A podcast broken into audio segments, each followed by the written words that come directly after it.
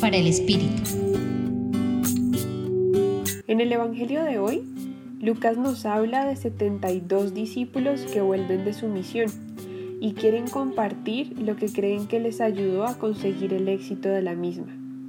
Y aunque identifican algunas cosas, necesitaron tiempo para darse cuenta que el motivo de la alegría no estaba en la seguridad de salir indemnes, sino en el hecho de ser amados por Dios.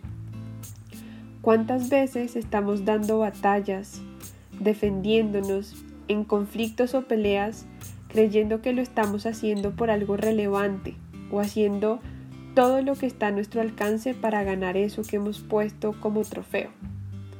Para luego de un tiempo llegar a darnos cuenta que fue más el desgaste y el precio que pagamos que lo que en realidad ganamos y la tranquilidad que nos dejó esta situación.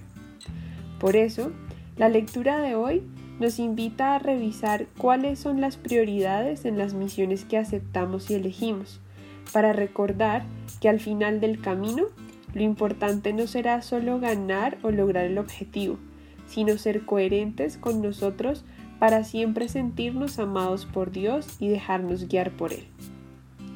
Recordemos que la alegría tiene sus raíces profundas en el hecho de ser conocidos y amados por Dios, y que esto nos puede ayudar a superar los desafíos y retos que la vida nos plantea.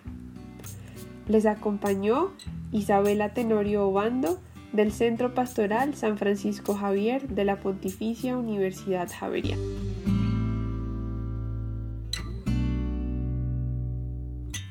Escucha los bálsamos cada día entrando a la página web del Centro Pastoral y a javerianestereo.com.